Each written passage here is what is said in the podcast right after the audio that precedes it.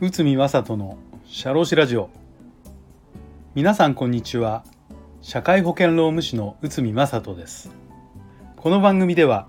私内海が日常の業務や日常のマネジメントで感じたことをお話しさせていただいております。今回は喫煙についてのクレームがあったらこちらを解説いたします。まあこの喫煙禁煙。まあ、犬猿犬とか喫煙とかいろいろな話がまだまだあるかと思いますけど、まあ、先日こんなご相談がありました。ということで事務所内で喫煙家としているがクレームがあるので禁煙にしたい。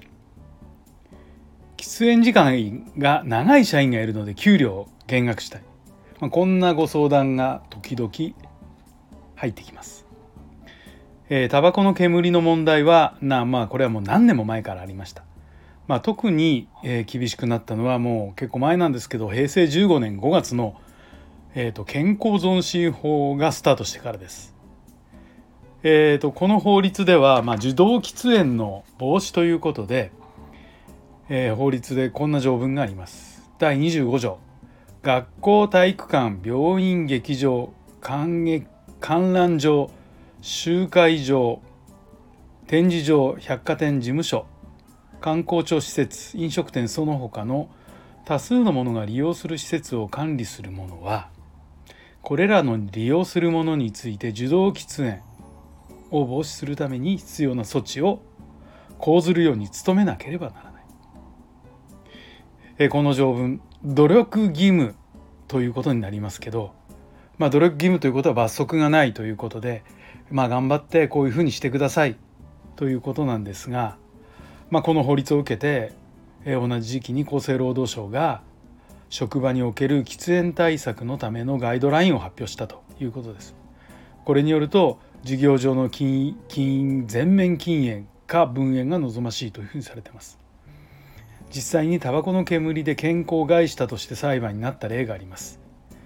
これは江戸川区事件ということなんですけど平成16年7月東京地裁ということで職員が目や喉の痛みを感じたため上司に分煙措置を要望したが聞き入れられなかった配置が変わり席も喫煙場所からもっと遠いところを指定されたが分煙にはならなかった、えーと、職員は、えーと特別区人事委員会に禁煙分煙の措置を行ったが却下された。安全配慮義務として国家賠償法に基づく医療費と慰謝料を請求してそして裁判所は受動喫煙による肺がんリスク等を肯定したと、まあ、しかし区役所はそれなりの分野を図られていたとして判断。まあ、えーと、精神的に肉体的苦痛で慰謝料の支払い。5万円を区に命じたということです。えー、またカナチハイヤー事件というのがありましてこれは平成18年東京高裁ですけど安全配慮義務の点から自動喫煙防止は必要とされたというふうに判断されています。では勤務時間中の喫煙を禁止することができるかどうか見てみましょう。社員は労働契約で職務を誠実に遂行する義務を有してます。だから就業時間中に職務に専念し私的な行為は差し控えなければなりませんこれを職務専念義務といい喫煙行為はこれに反すると考えられています。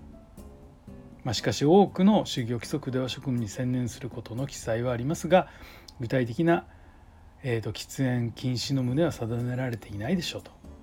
えーと、喫煙禁止を実施するならばこの規定を記載しより明確に社員へ注意喚起する必要があるということです。まあこれ禁煙喫煙いろんな意見がありますんで、えーと、繊細なところでもあります。ただ世の中はあの業務の時間はこの受動喫煙はもうご法度というような流れになっておりますし、えー、と非常にじあの事務所内禁煙ビル内全棟禁煙というのが当たり前の時代にもなってきます。まあ、あの喫煙をされる方非常に肩身が狭いという話も聞きますがまあこれ共存するということでいろいろ考えなければならないかもしれません。ただしやはりこれですね、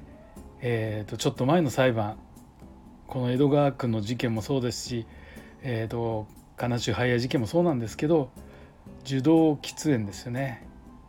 防止というのはもう当たり前の流れになってますのでそういったことも考えないといけないということでした。はい本日もお聴きいただきありがとうございました。